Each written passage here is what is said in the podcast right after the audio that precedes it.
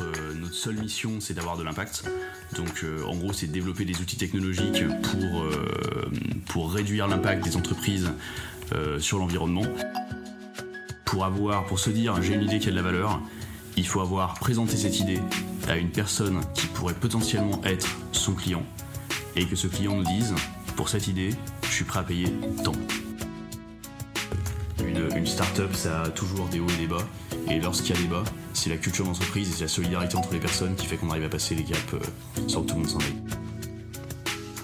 Bonjour, je suis Romaric Mathieu et je suis très heureux de vous retrouver pour cette nouvelle saison du podcast Connecting the Dot. Avec ce podcast, je vous propose de rencontrer des personnalités qui font le monde de demain, des entrepreneurs, des dirigeants, des experts. L'objectif du podcast est simple, vous inspirer et vous donner plein de conseils qui j'espère vous aideront dans vos projets. Aujourd'hui, j'accueille Thomas Guyot qui est le cofondateur de Trace. Trace est un outil pour aider les entreprises à mesurer et à réduire leur empreinte carbone afin d'atteindre la neutralité carbone. Au programme de cet épisode, nous allons parler de la décarbonation des entreprises à travers le parcours de Thomas et de Trace, comment mesurer l'empreinte carbone des entreprises et quels sont les enjeux des entreprises à ce sujet. Nous reviendrons sur une question importante, comment faire pour mettre l'économie en cohérence avec une baisse des émissions planétaires de 5% par an? Enfin, nous allons bien sûr parler d'entrepreneuriat et décortiquer l'expérience de Thomas de la création jusqu'à la levée de fonds d'une start-up à impact. J'espère que vous allez passer un bon moment avec nous et bonne écoute. merci d'avoir accepté mon invitation pour euh, parler de ton parcours et ton entreprise euh, dans ce nouvel épisode du podcast de Connecting the Dot. Bah, merci beaucoup euh, Romaric de m'accueillir aujourd'hui pour, ce, pour ce podcast et de me faire l'honneur de, m'inviter. Thomas Guyot, tu as fait les arts et métiers oui. Euh, tu es rentré euh, à Cluny en 2010, donc tu es à la promotion euh, Cluny 210. Et depuis deux ans, tu as cofondé une start-up, une green tech qui s'appelle Trace. vous avez récemment levé 2,5 millions et votre ambition c'est d'aider les entreprises à mesurer, réduire, piloter l'empreinte carbone afin d'aider les entreprises à atterrir à leur neutralité carbone. Donc on va parler de tous ces sujets. Et la première question que je voudrais te poser, une question assez classique, c'est euh, est-ce que tu peux le présenter et nous euh, décrire ton parcours et ce qui t'a amené à, cofonder cette, euh, cette entreprise? Bien sûr, avec, avec plaisir. Donc, donc effectivement, donc moi c'est Thomas.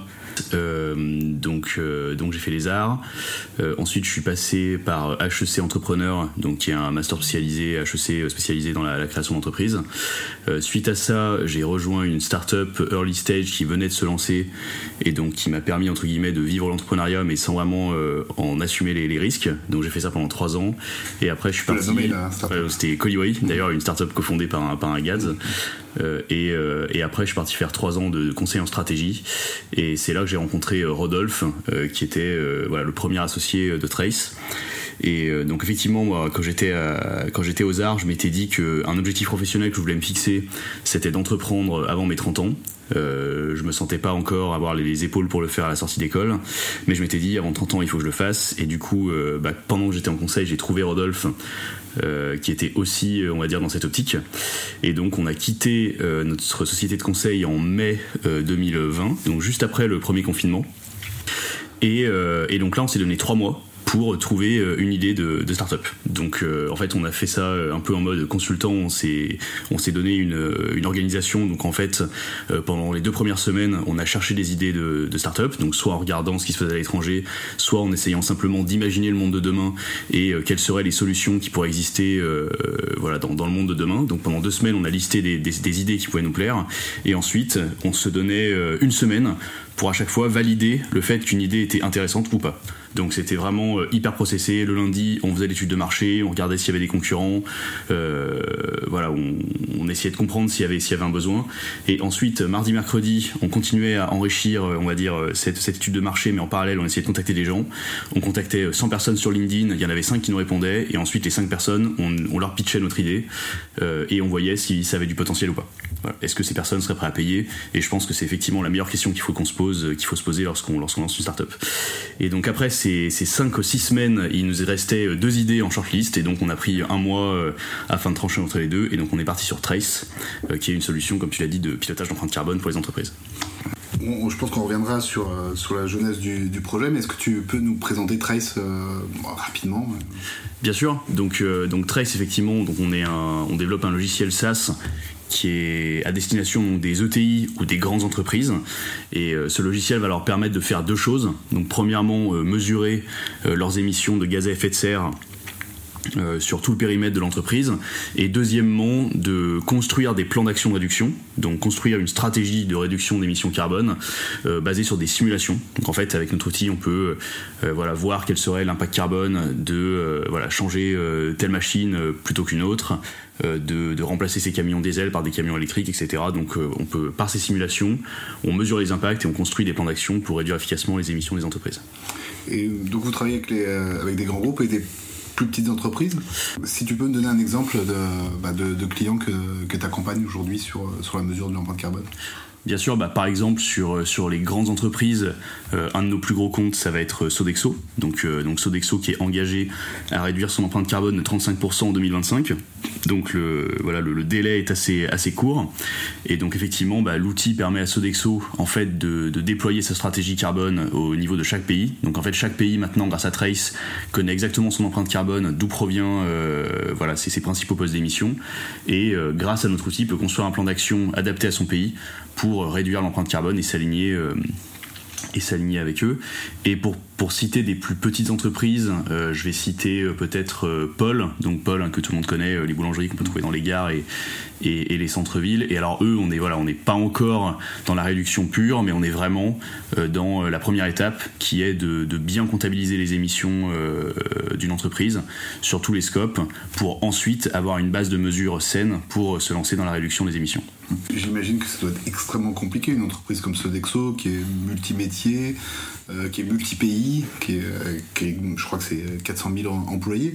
Euh, comment vous faites pour mesurer tout, tout l'empreinte carbone d'une entreprise? Est-ce que tu as un exemple, justement Tu parlais des voitures, mais est-ce que tu as d'autres exemples sur, sur, sur les différents leviers de mesure?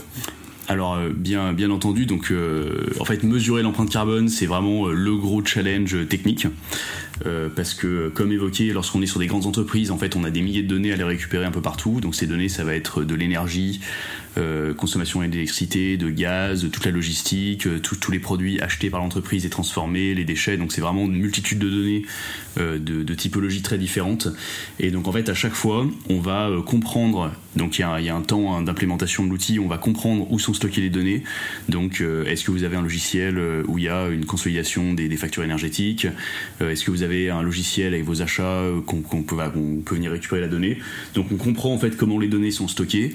Et en fait, en fonction de ça, on va bah, soit venir brancher Trace au logiciel qui gère les achats, soit on va demander à la personne en charge de l'énergie bah, d'uploader peut-être tous les mois la facture d'énergie du site duquel il est responsable. Donc euh, voilà, on a plusieurs méthodologies pour venir récupérer la data ingurgiter cette donnée dans l'outil et la transformer en émission de gaz à effet de serre. Mais effectivement, euh, c'est complexe, ça prend un peu de temps, mais une fois que c'est fait, ben, on peut mesurer de façon hyper efficace l'empreinte carbone sur tous les périmètres. D'accord. Et sur tous les secteurs d'activité? Alors effectivement, en fait, l'intérêt du l'intérêt du logiciel, c'est qu'en gros, c'est vraiment une c'est vraiment une couche d'abstraction de calcul carbone. Euh, et donc euh, aujourd'hui, en fait, il est parfaitement neutre d'un point de vue activité. Donc d'ailleurs, on, travaille également, euh, on travaille des cabinets de conseil. Je vais expliquer pourquoi je, mentionne ça par rapport à cette question. Mais en fait, typiquement, si on veut aborder un, client dans une industrie spécifique, par exemple, on travaille également avec Siemens, qui est un, gros industriel que tout le monde connaît. nous, on n'avait pas forcément de compétences dans cette industrie lorsqu'on est arrivé chez eux. Et donc, dans ce cas-là, on travaille avec un cabinet de conseil qui, lui, est expert sur le sujet, utilise Trace et en fait va paramétrer Trace pour que Trace soit adapté à ce client dans l'industrie. Donc on a vraiment créé une base logicielle, on va dire euh, standardisée mais flexible, qui va permettre justement de s'adapter à tous ces secteurs. Par ton expérience, tu as des secteurs qui sont euh, plus impactés par les empreintes carbone que d'autres. Euh, est-ce qu'il y a des leviers qui sont plus faciles que d'autres Bien sûr. Alors euh, effectivement, bah, je vais reprendre les deux exemples que j'ai donnés. Donc aujourd'hui, tout ce qui est industriel, forcément, est très émissif d'un point de vue gaz à effet de serre. Tout ce qui est transport également très émissif. Agroalimentaire également. Et en fait, les leviers, les enjeux vont être complètement différents. Par exemple, je prends un Sodexo. Donc Sodexo, la majorité de l'empreinte carbone, ça vient des, produits agroalimentaires servis dans les restaurants. Donc en fait, très simplement, pour, pour que Sodexo réduise son empreinte carbone, Sodexo doit changer ses menus On va peut-être mettre moins de bœuf, le remplacer par du poulet, proposer des alternatives végétales. Donc en fait, le coût pour Sodexo, il n'est pas énorme. En fait, c'est simplement changer ses menus et que derrière, ce soit accepté par le client. Alors que quand un Siemens, exactement, quand un Siemens va devoir décarboner son activité, ça veut potentiellement dire acheter de nouvelles machines euh, beaucoup plus économiques, peut-être acheter euh, une nouvelle source d'énergie, par exemple passer du gaz naturel à du biogaz qui peut être plus cher. Donc en fait, les enjeux sont pas du tout les mêmes parce que là, il y a vraiment des investissements colossaux euh, à réaliser. Donc il faut à chaque fois pouvoir arbitrer entre les investissements réalisés et le gain en termes de CO2 effectué. Donc on est sur des enjeux qui sont beaucoup plus, on va dire, critiques d'un point de vue financier pour ces entreprises. Donc à chaque fois, c'est un peu différent. Vous mesurez, vous pilotez et vous conseillez aussi alors effectivement, on a toujours un rôle de conseil auprès des entreprises. Donc soit c'est lorsqu'on travaille avec une entreprise, soit c'est les personnes donc de chez Trace qui vont effectivement les conseiller sur euh, voilà la typologie euh, d'action à mettre en place pour réduire l'empreinte carbone. Soit c'est notre partenaire conseil qui travaille avec nous et qui utilise juste Trace en fait comme un logiciel qui est inclus dans sa prestation, qui va conseiller le client pour, euh, pour réduire son empreinte carbone. Et, un des intérêts également de Trace, euh, qui est, je pense, une différence fondamentale avec les autres outils qui existent sur le marché, c'est que on a un module en fait de modélisation d'action de réduction qui est, je pense, relativement très poussé par rapport au reste. Et aujourd'hui, notre promesse envers les cabinets de conseil, c'est quelles que soient les actions de réduction que vous allez recommander à vos clients, vous pourrez les modéliser sur Trace et retrouver exactement les mêmes chiffres que vous avez sur vos modélisations à vous. Est-ce que tu peux euh, revenir aussi sur euh, bah, la mission de votre entreprise euh, et, l'ambition que vous avez pour les prochaines années pour le développement? Alors effectivement, si on revient un petit peu plus à la mission de l'entreprise, donc, donc nous en gros notre, notre seule mission c'est d'avoir de l'impact. Donc en gros c'est de développer des outils technologiques pour, pour réduire l'impact des entreprises sur l'environnement. Euh, c'est vraiment tout ça qui, drive euh, notre, notre stratégie. Et sur la, stratégie de développement, donc aujourd'hui, effectivement, on est, une petite vingtaine donc, dans l'entreprise. on existe depuis deux ans. Et bah, l'objectif, c'est de toute façon de croître le plus vite possible euh, ou en tout cas d'avoir l'impact euh, le plus grand possible et euh, que ce soit par une levée de fonds, que ce soit par de la croissance organique, se développer à l'étranger. Voilà, on se laisse encore les portes ouvertes sur les options de croissance, mais voilà, l'objectif c'est vraiment d'avoir l'impact le plus rapide possible sur la décarbonation des entreprises. Quand vous allez voir des entreprises, est-ce qu'elles sont tous ouvertes ou dans un processus pour justement réduire leurs émissions de, carbone, ou au contraire il y a quand même une grosse partie qui, qui est plutôt attentiste et qui, qui fait rien? Alors c'est une très bonne question, parce qu'en fait aujourd'hui, il faut bien comprendre qu'effectivement le carbone, c'est quelque chose de nouveau. Et en fait, la maturité des entreprises sur, ce, sur cette expertise en fait est très différente. Donc on a effectivement d'un côté des entreprises extrêmement engagées qui euh, se sont euh, quelque part publiquement engagées à réduire leurs émissions de 30% d'ici 3 euh, ans. Mmh. De l'autre côté, vous avez des entreprises qui réalisent déjà des bilans carbone depuis 3 ou 4 ans et qui commencent à ambitionner une réduction. Et effectivement, il y a quand même une grosse partie des entreprises qui, eux, euh, voilà, pour eux, c'est pas, euh, pas un élément qui est euh, core business pour eux. Donc, qui, qui regardent ça comme d'un coin de l'œil. Je pense qu'aujourd'hui, plus aucune entreprise néglige le carbone. Chacun sait que c'est quelque chose qui va devenir de plus important dans la vie des entreprises, mais on a encore voilà, une partie des entreprises, notamment les plus petites, hein, qui sont aujourd'hui pour lequel c'est pas forcément un enjeu critique, euh, qui sont un peu attentifs vis-à-vis du, carbone. Et toi, ton avis, euh, quand, on dit que l'économie doit se mettre en cohérence avec une baisse des émissions planétaires de moins 5% par an, est-ce que tu penses que c'est réalisable aujourd'hui, où la marche est encore trop haute et la maturité des entreprises euh, et des pouvoirs publics n'est pas assez, euh, n'est pas assez euh, engagé justement dans ce process. Non, alors là c'est vraiment la, question, la question à 1 million de dollars. donc, donc en fait aujourd'hui concrètement, est-ce que, les, est-ce que les, les, possibilités et les méthodes pour réduire l'empreinte carbone existent? Oui. Aujourd'hui, il y a quand même pas mal d'études euh, notamment euh, une étude, voilà, une étude du Shift Project qui est, qui, qui, qui est parue récemment, qui, qui, entre guillemets prouve qu'on peut décarboner la plupart des secteurs de l'industrie. Donc euh, parfois, pour décarboner, il faut complètement changer le business. Mm. Donc typiquement, euh, arrêter de fabriquer des voitures et d'acheter des voitures neuves, mais euh, faire uniquement de la location et augmenter la durée de vie des véhicules au maximum. augmenter drastiquement le taux de rénovation des bâtiments. Donc au niveau des solutions techniques, au niveau de, de la refonte des business models, cet aspect pratique, on peut arriver à réduire l'empreinte carbone. Après, bien évidemment, eh ben, il y a tous les aspects politiques autour de ça. C'est-à-dire qu'aujourd'hui, effectivement, l'État est critiqué sur la rapidité avec laquelle ils vont mettre en place les politiques. Donc, il faut bien comprendre que, en fait, la décarbonation, ça a un coût. Euh, ça a un impact. Donc en fait, euh, chaque élément de décarbonation a un coût social. Mm. Euh, donc nous, évidemment, c'est facile de, de, critiquer, mais pour l'État, il y a toujours peser le pour et contre entre effectivement le gain en termes de gaz à effet de serre et l'impact social, où il faut bien sûr se projeter aussi à long terme, parce que si on fait rien aujourd'hui, je pense que l'impact social dans les années qui viennent sera complètement démultiplié par, par ce qu'on aura, entre guillemets, par l'impact social que ça aurait aujourd'hui. mais voilà, il y a beaucoup de politique, politique internationale également, hein, dans, tant qu'on est dans des, dans des voilà dans des situations comme actuellement euh, euh, voilà de, guerre et d'instabilité c'est compliqué pour euh, certains pays de s'engager vraiment dans des politiques de décarbonation avancées. Est-ce que tu, tu, penses que justement avec le contexte actuel que les entreprises ont peut-être bah, des sujets par rapport à l'énergie mais par rapport à des sujets de décarbonisation décarbonation, il faut le dire en français, mm.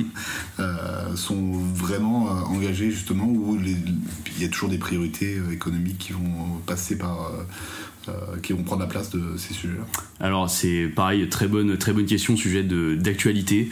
En fait, il y a un peu des deux. C'est-à-dire qu'aujourd'hui, une entreprise européenne qui, enfin voilà, avec des, avec une situation économique qui n'était pas forcément très positive avant la crise.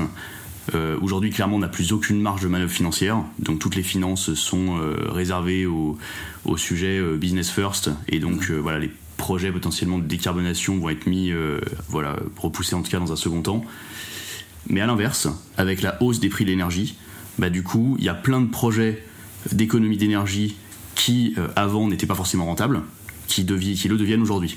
Parce que le gain réalisé euh, suite à la hausse des prix de l'énergie, en fait, devient intéressant. Et ce qui fait qu'on a quand même pas mal d'entreprises qui, justement, se lancent dans des projets de décarbonation à cause de la hausse des coûts de l'énergie. Hmm. Ok. Et tu, tu, parlais tout à l'heure du, euh, du, rôle de l'État aussi dans tout ça. Hmm. Euh, est-ce qu'aujourd'hui, pour ton, avis personnel, est-ce que l'État joue suffisamment, son rôle dans les actions qui vont permettre justement aux entreprises, parce qu'on en parle des entreprises, mais euh, on peut aussi euh, parler des particuliers, mais euh, ça reste un autre un sujet très important, mais un autre sujet. Est-ce que l'État joue son rôle et est-ce qu'elle pourrait aller plus loin pour, pour aider les entreprises à, justement réduire leur, leur émission? Alors aujourd'hui, est-ce que, l'État joue son rôle? Donc aujourd'hui, d'un point de vue, d'un point de vue ambition, en tout cas, tout le monde sait qu'aujourd'hui, si on regarde les chiffres, l'État ne fait pas assez, en tout cas, pour que la France atteigne ses objectifs climatiques. Donc ça, on le sait, les mesures qui ont été lancées aujourd'hui euh, ne sont pas suffisantes et il faut aller beaucoup plus loin pour, euh, comme tu le disais, hein, respecter cette trajectoire de, moins 5% par an. Euh, voilà. Maintenant, j'ai quand même l'impression que l'État essaye d'avancer sur le sujet. Donc, comme on le dit, hein, c'est, il faut aussi se mettre à leur place et mmh. voilà, bah, les enjeux qu'ils ont, les enjeux qu'ils ont de leur côté. sont quand même colossaux, la situation est particulière et voilà, moi j'ai quand même l'impression euh, qui comprennent, ils comprennent le sujet, ils comprennent les enjeux. Euh, eux aussi ont des familles, euh, des enfants, donc pensent, à, pensent à l'avenir et, et, pensent à l'impact du réchauffement climatique. Et voilà, j'espère en tout cas quand la situation, on va dire géopolitique, sera améliorée, on verra vraiment un, changement de mindset de leur part et qu'il y aura réellement une accélération de ces projets de décarbonation mmh. qui aujourd'hui ne sont pas, sont pas encore suffisants. Si on, veut réduire ces, ces émissions, est-ce que finalement c'est un sujet qui est un sujet politique euh, toi, tu apportes une solution euh, technologique. Est-ce que c'est un sujet qui est avant tout politique ou euh, au contraire, c'est la technologie qui va permettre de, faire des, changements, des prises de conscience? Alors, c'est c'est intéressant parce qu'en fait, aujourd'hui, effectivement, le, le, poids politique est relativement faible. Donc ça, on l'a évoqué. Par contre, les grandes entreprises, en fait, anticipent un poids politique de plus en plus fort. Et c'est aussi pour ça que les grandes entreprises se lancent dans des euh, initiatives de décarbonation. Donc d'un côté, aujourd'hui, la sensation qu'on a nous, c'est que les entreprises sont beaucoup plus volontaristes que les États pour réduire leurs émissions. Pourquoi? Parce qu'elles sentent que ça va devenir un enjeu majeur auprès de leurs clients. Leurs clients vont demander des produits euh, décarbonés.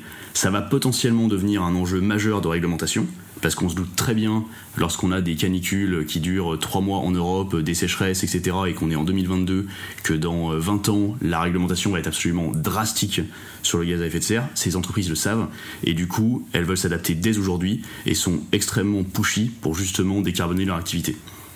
Et là, tu as une solution française?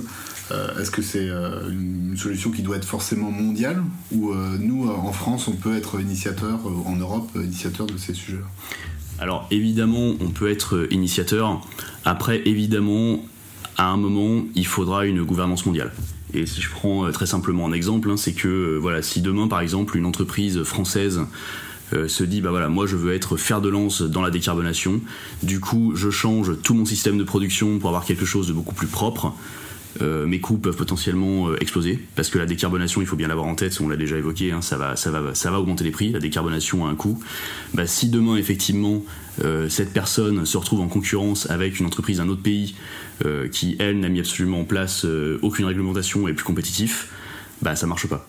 Il faut quelque part que le jeu soit joué au niveau international pour que cette décarbonation soit vraiment effective sur tous les pays. Parce qu'il ne faut pas oublier que c'est un enjeu mondial euh, il suffit qu'on ait euh, deux puissances mondiales qui ne respectent pas le, jeu et on n'atteindra jamais les objectifs des accords de Paris. Euh, il y a toujours des annonces, il y a des mhm. COP 21. On, enchaîne les COP. La COP 21 a été beaucoup marquée parce que c'était à Paris. Mhm. on a beaucoup d'annonces, mais on n'a pas l'impression que c'est retranscrit par des actes. est-ce qu'il faut est-ce qu'il faut qu'il y ait un déclencheur fort pour que pour que ça puisse bah, embarquer justement un peu plus de plus de monde vers ces sujets qui ont bah, qui sont essentiels pour l'avenir alors écoutez, un déclencheur fort, je n'espère pas. Malheureusement, effectivement, euh, on, a, on a souvent tendance à, guérir plutôt que prévenir. Euh, mais en tout cas, il y a quand même des choses, des choses qui se font. Alors, je saurais pas vous dire exactement aujourd'hui c'est suffisant, mais en tout cas, au niveau de l'Europe, euh, il y a des choses, qui se, font. Il y a notamment euh, des réglementations européennes qui vont, être mises en place à partir de 2024, qui vont commencer, voilà, en tout à obliger les, les, les entreprises à reporter, à s'engager sur des trajectoires de réduction. Il y a également la finance qui commence à être de plus en plus euh, régularisée à ce niveau-là et donc euh, les entreprises doivent voilà, produire et commencer à montrer des efforts euh, à ce niveau-là. Mais voilà, ça va surtout être des, des, des objectifs un peu plus impactants comme bah là l'Europe s'est engagée à à, arrêter complètement les véhicules thermiques mm. d'ici d'ici une dizaine d'années. Voilà, ça c'est potentiellement des vraies mesures impactantes sur le climat. Ce sera bien évidemment pas suffisant, mais euh, voilà, j'essaye d'être un peu plus positif en me disant qu'il euh, y a quand même aujourd'hui des initiatives qui sont lancées et, euh, et qui vont permettre de décarboner une partie de l'économie. Mm. en Europe. C'est important de rester positif parce que c'est vrai que quand on a tous ces mm. messages, c'est très difficile de, de, rester optimiste, de pas être justement un peu dépressif par rapport à voir euh, bah, hmm. les, dérèglements qu'on a, les, sécheresses, euh, euh, les mois, les mois de, chaud, alors hmm. que d'habitude c'est vif et froid. Donc c'est des choses qu'on voit au quotidien de plus en plus hmm. présent.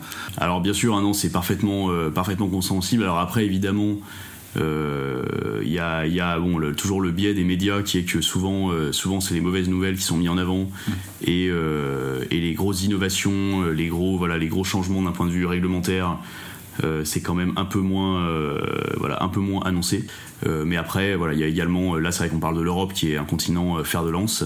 mais aujourd'hui, on voit quand même des choses qui bougent en Asie, ou bah voilà, malgré tout en Chine, euh, il commence à avoir des réglementations de plus en plus pro-climatiques. Aux États-Unis, il y a eu aussi euh, euh, des avancées des avancées relativement importantes cet été justement sur les, les, normes carbone avec beaucoup de financement justement des entreprises qui arrivaient à décarboner leur activité. Donc non, je pense que voilà, on verra quand même des progrès significatifs dans les dix prochaines années. Il y a une, initiative récente qui s'appelle Net Zero euh, Initiative qui vient d'être lancée. Est-ce que tu peux nous en parler? Parce que vous faites euh, justement vous êtes engagé avec eux Bien sûr. Alors effectivement, le, Net Zero Initiative, donc c'est une charte euh, qui a été développée par notamment par Carbon 4 et d'autres acteurs. donc autour de la, de la comptabilité des émissions de gaz à effet de serre.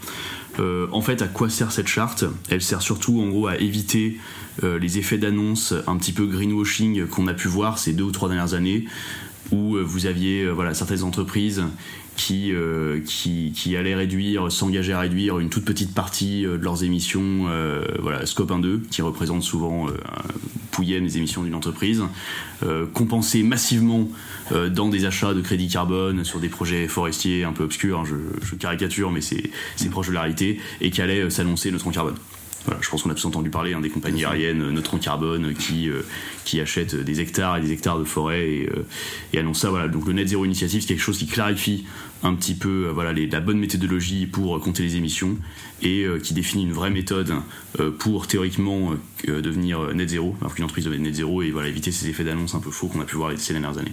D'accord. Euh, autre, initiative, vous êtes Bicorp depuis, je crois, depuis le départ pratiquement. Euh, qu'est-ce que ce, label, euh, pour toi, apporte aux entreprises? Alors c'est vrai que donc nous effectivement on est Bicorp. Alors c'est très récent, on est Bicorp depuis la depuis la fin de cet été, donc ça fait ça fait à peu près deux mois. Euh, après, très honnêtement, bon, on est une start-up qui développe un logiciel de pilotage carbone, donc euh, vous pouvez imaginer euh, qu'on est tous. ça fait partie de ton ADN. Voilà, ça fait partie de l'ADN. Donc, j'ai envie de dire, la, le passage Bicorp était relativement, on va dire, on va dire évident pour nous parce que c'est dans notre ADN au jour le jour.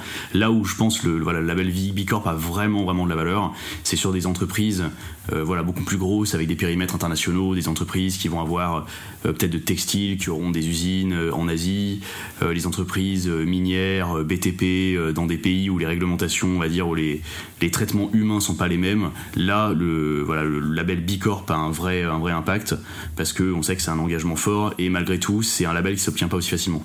Donc, euh, donc voilà, il faut pas croire qu'on a juste à, à, envoyer une poignée d'euros et on obtient le tampon. Il y a quand même un audit. Nous, ça nous a pris un an pour établir Bicorp. Donc, donc un an quand on est une start-up à l'époque de, de, 5 et 10 personnes, j'imagine que pour un grand compte, ça doit prendre beaucoup de temps vous, vous, accompagnez les, vous accompagnez les entreprises pour, pour, euh, pour mesurer, pour piloter leur, leur, euh, leur, empreinte carbone. Et il y a, y a un, nouveau métier qui, euh, qui s'est créé récemment, qu'on voit apparaître partout, c'est les Climate Impact Manager. est-ce que tu peux m'en parler? Est-ce que tu peux me décrire ce qu'est ce métier, ce nouveau métier, et, et quelles sont les, les, bah, les, compétences et les qualités qu'on a besoin d'avoir pour pour, pour devenir Climate Impact Manager dans une entreprise? Bien sûr, bah, en gros, le Climate Impact Manager, ce sera celui qui aura la chance d'utiliser Trace au jour le jour euh, auprès de nos clients. Donc, euh, non, effectivement, aujourd'hui, de plus en plus d'entreprises euh, et de cabinets de conseil, mais d'entreprises recrutent des profils climat. Donc, ça peut s'appeler Lead Climate, Climate Impact Manager. Donc, on retrouve plusieurs noms. Effectivement, cette personne, elle va être chargée principalement bah, de, de, deux choses. Donc, premièrement, effectivement, bien s'assurer que la mesure de l'entreprise est fiable, granulaire, précise, conforme aux réglementations. Donc c'est souvent cette personne qui va décider par exemple de prendre Trace pour réaliser la mesure de l'empreinte carbone. Et ensuite, cette personne va être responsable voilà, de, faire décroître euh, les émissions de l'entreprise, de construire un plan d'action et de le faire appliquer euh, auprès de toute l'entreprise. Voilà. Donc vraiment, partie mesure, partie réduction. Donc euh, entre guillemets, c'est vraiment la personne qui utilise Trace au jour le jour. Et pour devenir euh, Climate Impact Manager, il faut être ingénieur, il faut être euh, scientifique. Bah, c'est un métier tout nouveau, c'est-à-dire mm. qu'aujourd'hui il n'y a pas vraiment de, formation. Alors même si voilà aujourd'hui, euh, je pense qu'en en étant voilà de formation de formation ingénieur ou bon même de formation voilà universitaire, technique, voilà avec une bonne passion pour le climat, c'est un métier qu'on peut qu'on peut envisager. et après maintenant, il y a également des écoles sur l'impact mm. qui se sont créées, donc vraiment focus sur ces sur ces sur ces jobs. Et euh, voilà, je pense aussi c'est peut-être des bonnes portes d'entrée pour, euh, pour faire ce type de métier. quelle serait ta recommandation euh, bah, d'action auprès de toutes les écoles en termes de, cours Quel type de cours ils pourraient justement enseigner pour faire que les, les, gens qui sortent des écoles aient cette sensibilité et puissent comprendre pour après aider transformation des entreprises? Bah écoutez, je pense qu'il faut juste aller sur YouTube, regarder les, cours de, Jean-Marc Jancovici aux mines et de se dire qu'il faut l'appliquer dans toutes les écoles. Et déjà là, euh, on, aura une, on aura une belle progression. voilà. Mais effectivement, je pense qu'aujourd'hui, euh, je ne sais pas si c'est encore en place hein, dans, les écoles, mais euh, j'entends dire que les cours à la sensibilisation, on va dire environnementale et climatique, sont de plus en plus fréquents dans les écoles. et en fait, bah, au-delà de l'aspect voilà, ESG, environnemental, en fait, c'est quand même quelque chose de très quanti avec, euh, avec beaucoup de chiffres, on l'a évoqué, hein, pour mesurer l'empreinte carbone, avec des vraies problématiques euh, euh, de données derrière. Et donc je pense que c'est parfaitement effectivement adapté à des parcours ingénieurs. Donc voilà, j'espère que, ces cours donnés par, par Jean Covici inspireront d'autres écoles pour, voilà, pour faire germer la graine chez les jeunes ingénieurs. Euh, alors pour revenir plutôt sur euh, ton, ton, parcours entrepreneurial, mm. et puis essayer de, bah, d'aider les gens qui, qui, nous écoutent, qui aussi se posent la question d'entreprendre, tu en, as parlé au début, mais est-ce que tu peux revenir sur comment trouver la bonne idée et comment vous, bah, vous avez, vous, dit, vous avez travaillé en, sur, sur, sur sur un, sas assez court hmm. euh, pour trouver des bonnes idées, mais comment tu fais pour trouver une bonne idée Alors, en gros, le, pour moi, euh, déjà, il faut bien se dire une chose, c'est que euh, une idée répond à un besoin. Donc déjà, il faut valider un besoin avec un potentiel client et être certain que ce client est prêt à payer. Donc en fait, si je, voilà, si je résume, pour avoir, pour se dire j'ai une idée qui a de la valeur, il faut avoir présenté cette idée à une personne qui pourrait potentiellement être son client et que ce client nous dise pour cette idée, je suis prêt à payer tant. Et déjà quand on a ça, quand on a euh, cet engagement, on va dire oral de plusieurs personnes, si vraiment tu développes ça, je suis prêt à payer tant, on commence à avoir une idée euh, qui a de la valeur. Donc, euh, effectivement, donc l'objectif, c'est de présenter une idée à des potentiels clients et que ces clients valident le fait qu'ils seraient prêts à payer pour cette idée. Donc nous, ce qu'on a fait, c'est qu'on s'est donné trois mois pour trouver une idée de boîte. La règle, c'était qu'au bout de trois mois, quoi qu'il arrive, on se lançait. Parce que la première idée est jamais forcément la bonne. Hmm. Le but, c'est de sentir un marché, c'est de sentir qu'une idée a du potentiel, de la tester auprès de personnes, et si ces personnes ont un intérêt, elles vont nous aider à faire progresser notre idée. Et au fur et à mesure, on va arriver à trouver la bonne idée pour vraiment euh, démarrer, euh, démarrer le business. Mais la, la règle, c'était qu'au bout de trois mois, quoi qu'il arrive, on se lançait. Comment on a décomposé ces trois mois Donc deux semaines, effectivement, au début, on allait chercher une liste d'idées. Donc pour ça, soit on va regarder des startups successful qui se sont lancées à l'étranger pour s'inspirer et trouver des idées, soit on essaye de se projeter dans le monde de demain et de se dire bah, très bien demain euh, qu'est-ce qui va forcément exister vu l'évolution du monde? Bah, demain par exemple j'imagine étant donné les problématiques climatiques que chaque entreprise devra compter ses émissions carbone Qu'est-ce qu'elles ont aujourd'hui Un Excel. Peut-être qu'un logiciel, ça pourrait être plus intéressant. Aujourd'hui, effectivement, euh, on voit euh, des vélos électriques de plus en plus. Peut-être qu'une bonne idée de boîte, c'est de faire justement, bah, au lieu de faire des flottes de location d'entreprise, de véhicules d'entreprise, on fait des flottes de vélos électriques, etc. Donc, euh, donc vraiment deux semaines où on se projette et on cherche des idées.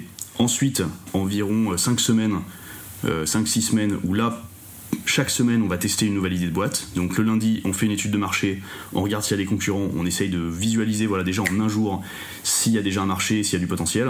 Il faut toujours se dire une chose, c'est que s'il n'y a pas de concurrents, c'est qu'il n'y a pas de marché. Donc c'est quand même bien d'arriver à regarder en une journée, voilà, voir l'état des lieux, voir si cette idée a déjà été, faite par d'autres, et si c'est le cas, quel niveau d'avancement. Et ensuite, une fois qu'on a fait cette étude de marché, là, le mardi et mercredi, on va contacter un maximum de personnes euh, sur LinkedIn, sur les réseaux, ces personnes qui pourraient être nos clients. On les contacte et le jeudi vendredi, on va faire des calls avec eux. Alors concrètement, il hein, ne faut pas se leurrer, sur 100 personnes contactées, il y en a 3 ou 4 qui vous répondent.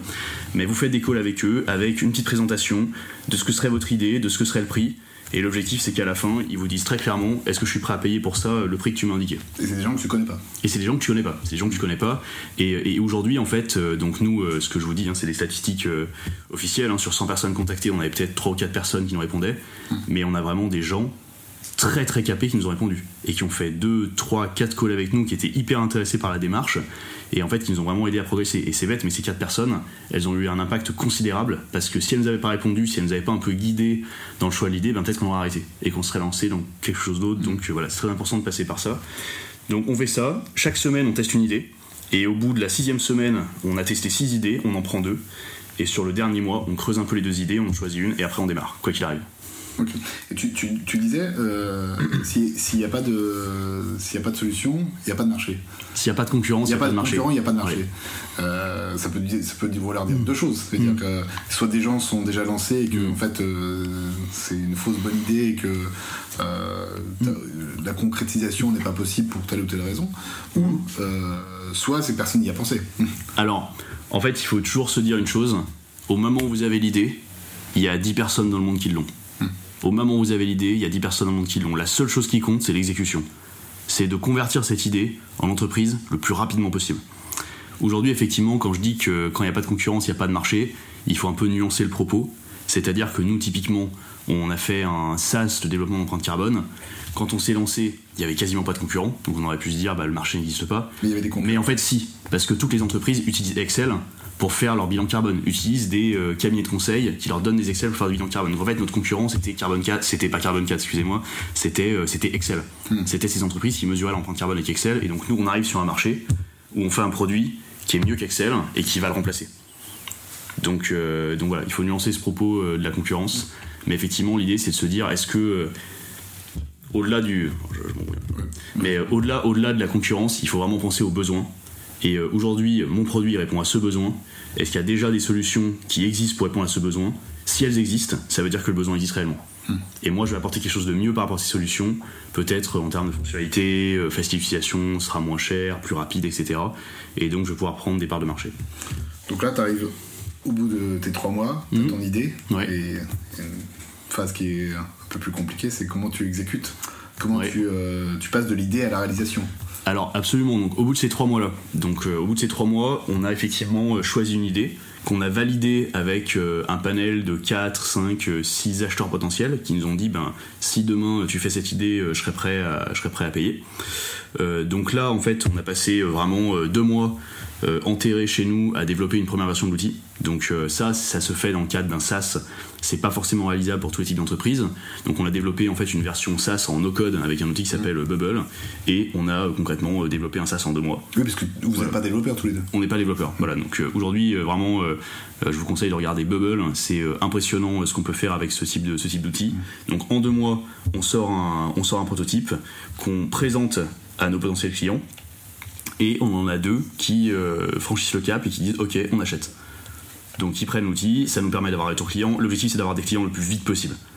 Très très rapidement il faut des clients parce que ils vont tester l'outil parce que ils vont il va y avoir des bugs parce qu'ils vont se dire ah mais non en fait ça ça marche pas du tout comme ça. En fait il faut des retours terrain. Il faut des problématiques il faut que ce soit des problématiques terrain qui nourrissent le développement de l'outil.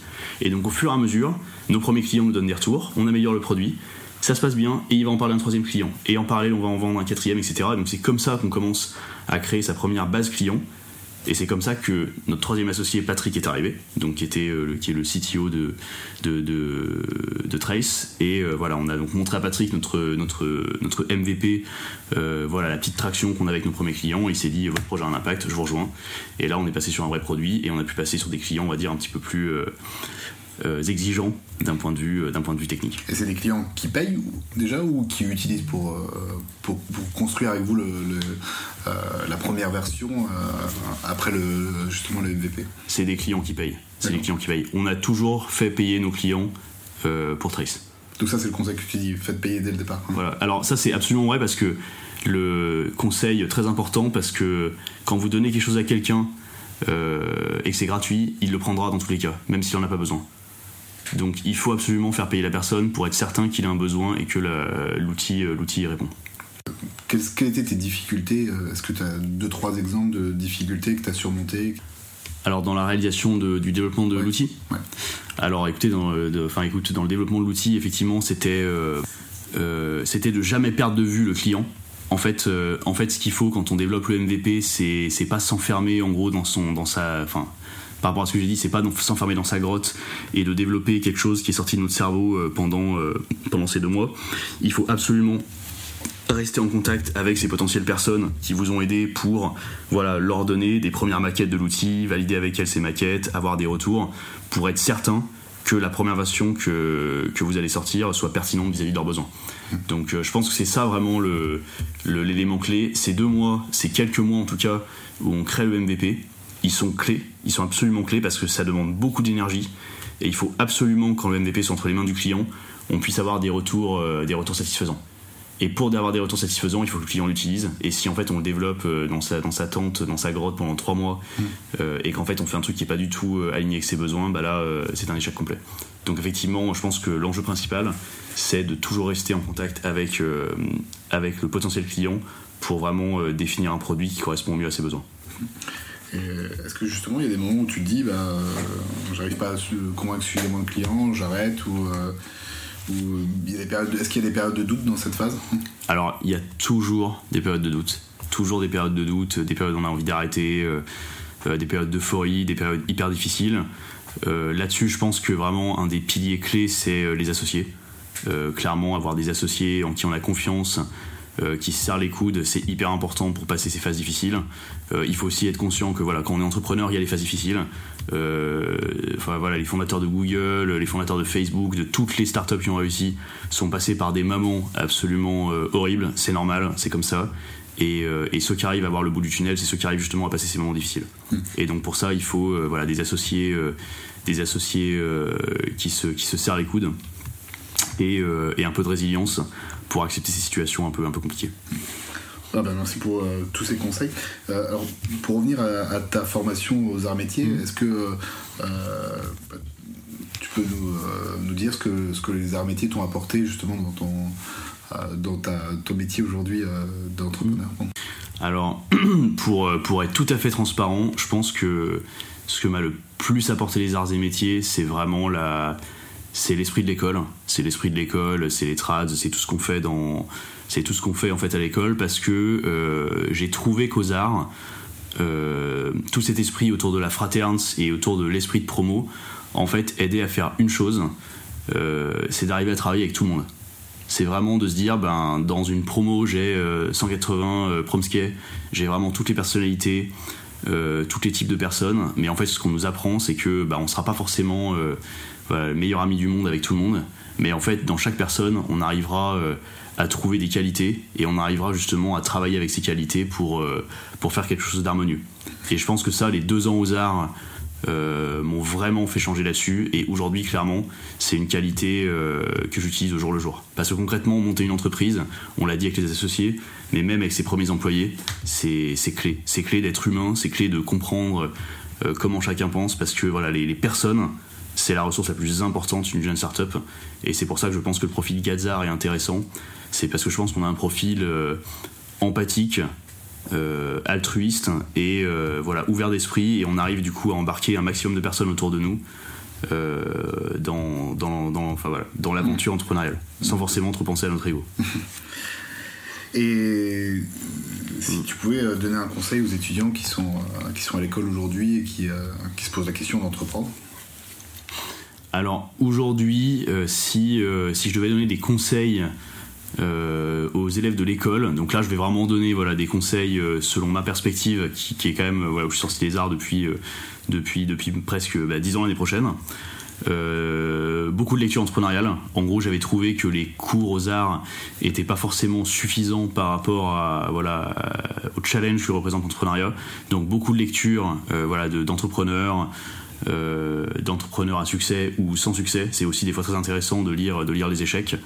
Euh, donc euh, de la lecture, potentiellement ne pas hésiter à passer par la case école de commerce après l'école d'ingénieur si on en sent besoin parce que ça ouvre vraiment l'esprit, ça apprend plein de choses sur le business et moi ça m'a vraiment énormément apporté et pas hésiter à y aller pas hésiter à y aller. Alors bien sûr, sortie d'école, c'est toujours risqué parce que euh, parce que voilà, on n'a pas forcément le chômage, on n'a pas beaucoup d'argent, mais voilà, se, se, dire que dans les 2, 3, 4 années qui suivent l'école, euh, c'est un moment qui est unique dans la vie, on n'a pas forcément d'enfants, euh, on a du temps, on a la niaque, et si on a le bon associé, il faut y aller. Hum. Et est-ce que tu peux nous parler un, de tes, tes, échecs que tu as eu pas forcément avec Trace, mais avant, et qui, ce que tu en as retiré Je pense que, je pense que un, des, un des échecs euh, que j'ai vécu, c'est effectivement la première expérience que j'ai eue euh, en startup. Donc c'est une expérience qui a duré euh, trois ans, qui est passée par des phases très positives. La startup a levé des fonds à des phases très très négatives où les ventes ne suivaient pas, où l'entreprise commençait à virer des gens. Donc vraiment voilà l'aventure startup avec ses, hauts et ses bas. Euh, et, je pense qu'en fait, une des erreurs qu'on a faites, et moi et aussi plusieurs, plusieurs autres personnes dans l'entreprise, est que euh, on a trop hésité en fait à suivre notre intuition. On a trop hésité à donner notre avis, alors c'était nous qui étions quelque part euh, très opérationnels, qui avions les, avis clients, qui étions qui, pouvaient voir les problématiques de la startup en termes business. Et en fait, on n'a pas assez suivi notre intuition, on n'a pas assez tapé du poing sur la table pour faire avancer les choses. Et, je pense que c'est aussi une des raisons pour laquelle la startup a échoué parce qu'on n'a pas assez osé euh, faire changer les choses. Euh, en start-up, chaque personne de l'entreprise, lorsqu'on est 15 personnes, chaque personne est entrepreneur. Chaque personne peut avoir un impact hyper fort dans l'entreprise. Et chaque personne doit. Euh, il faut créer un écosystème où chaque personne doit pouvoir parler et, et, dire ses problèmes parce que ça peut vraiment faire avancer la boîte. Et nous, en fait, il y avait une espèce de. de on va dire de de barrière entre les fondateurs et les employés. Et tous les points qu'on a remontés en fait ne sont pas forcément montés. Et, et je pense que c'est une des raisons qui a, qui a coulé, qui a coulé l'entreprise. Est-ce que tu as un, un exemple d'un très bon conseil qu'on t'a donné pour entreprendre? Donc un exemple qu'on m'a donné pour, pour entreprendre, donc si, si j'enlève un petit peu tous les conseils que j'ai donnés, que j'ai donné, je pense que c'est sur la culture d'entreprise. Euh, en fait, faut se dire qu'une euh, une start-up, c'est un petit monde. Une entreprise, même en général, c'est un petit monde. En fait, lorsqu'on se lève le matin, on arrive dans une culture d'entreprise. Et en fait, quand on travaille dans une entreprise de finance, de banque, euh, une PME industrielle, dans le Jura, etc., en fait, la culture d'entreprise, c'est vraiment la vie qu'on vit au jour le jour.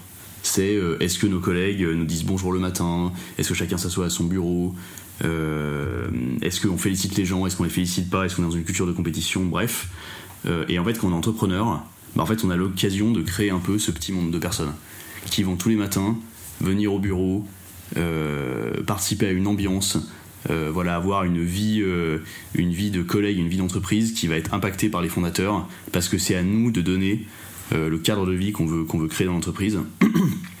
Et du coup, on a beaucoup travaillé, voilà, c'est très important de travailler sur cette culture, sur ces valeurs, euh, pour créer un socle solide euh, de culture d'entreprise. Parce que, donc, comme on l'a évoqué, hein, euh, une, une start-up, ça a toujours des hauts et des bas.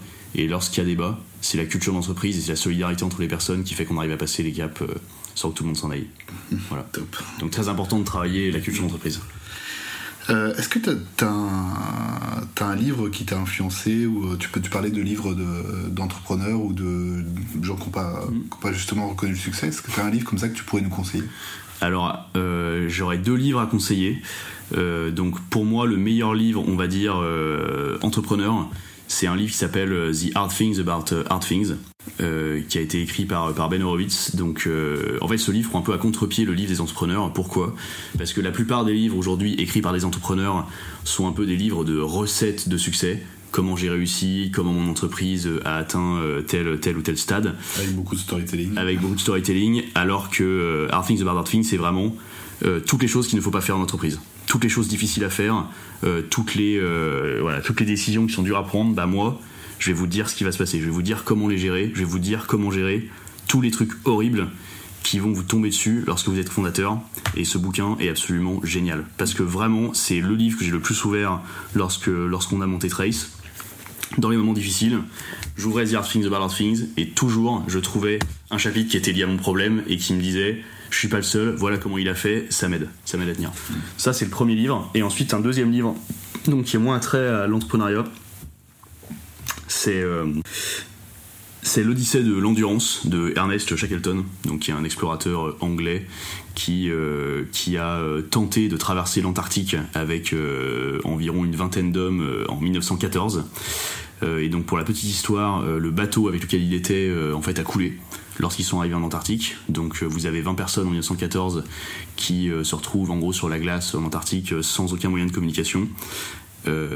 et pour vous donner voilà la fin sans vous spoiler, ils sont tous ils ont arrivé enfin ils sont tous revenus en Angleterre en 1917 et il n'y a eu aucun mort. Donc ça leur a pris 3 ans et donc maintenant lisez le bouquin et vous découvrirez comment 20 personnes sur un bout de glace arrivent à rentrer en Angleterre en 14 en Antarctique, voilà. Rien n'est impossible. Voilà, c'est donc euh, c'est le meilleur livre d'aventure que j'ai jamais lu et je pense que c'est un livre sur le, le courage, l'esprit d'équipe qui est, euh, qui est très très fort. Donc euh, voilà, je conseille à tout le monde de le lire. Ah certainement la tête dans le guidon en ce moment avec mm. beaucoup de sujets. Tu, m'en parlais tout à l'heure. Comment tu, tu t'apprends au quotidien? Comment tu progresses? Alors comment je progresse au quotidien? Donc donc déjà je prends des notes. Euh, je prends des notes euh, de tout ce que j'ai fait la journée, euh, matin et soir, voilà, pour, essayer toujours de faire un peu un feedback de mes journées. En fait, comme tu l'as évoqué, nos journées, c'est des tunnels. Et en fait, je pense qu'une des premières habitudes à faire, c'est effectivement de se dire, bah, aujourd'hui, qu'est-ce que j'ai appris, qu'est-ce que je veux apprendre pour se voir progresser. Donc voilà, se, donner des, des, petits objectifs, euh, rester ouvert, discuter au maximum avec les gens, échanger au maximum avec son équipe, euh, toujours, toujours euh, vraiment avoir le contact ouvert et pas s'enfermer dans ses tâches, sinon on n'apprend rien. Et, je me laisse une heure de lecture tous les soirs sur, voilà, sur des bouquins pour en tout cas continuer à, à me nourrir de sujets divers et variés pour, pour apprendre. Qu'est-ce qu'on peut te souhaiter pour l'avenir? Alors si ce qu'on peut me souhaiter, ben écoute, écoute que, que, que, Trace, que Trace euh, voilà, aille, au, aille au mieux. Hein. On a, ça fait deux ans qu'on existe, mais j'espère que, que voilà, on pourra, euh, on pourra peut-être se reparler dans 4 ans pour, euh, pour l'update, l'update de l'évolution de, de Trace. Non, mais voilà, nous, ce qu'on peut me souhaiter, c'est que l'entreprise continue à grandir et qu'on reste toujours voilà, fidèle à, à, nos valeurs et, et, à notre mindset autour de l'impact. Hmm. Voilà, et que et que ça avance et qu'on décarbone la planète. c'est un sujet très important. Il faut plein de gens comme toi qui entreprennent pour, euh, pour s'attaquer à ce, ce sujet qui est massif pour les années prochaines. Je l'espère, je l'espère. Avec le, avec le sourire. Avec le sourire, toujours, toujours positif. Positif. Bah, merci beaucoup, merci beaucoup Thomas. Merci Romaric. À bientôt. Merci.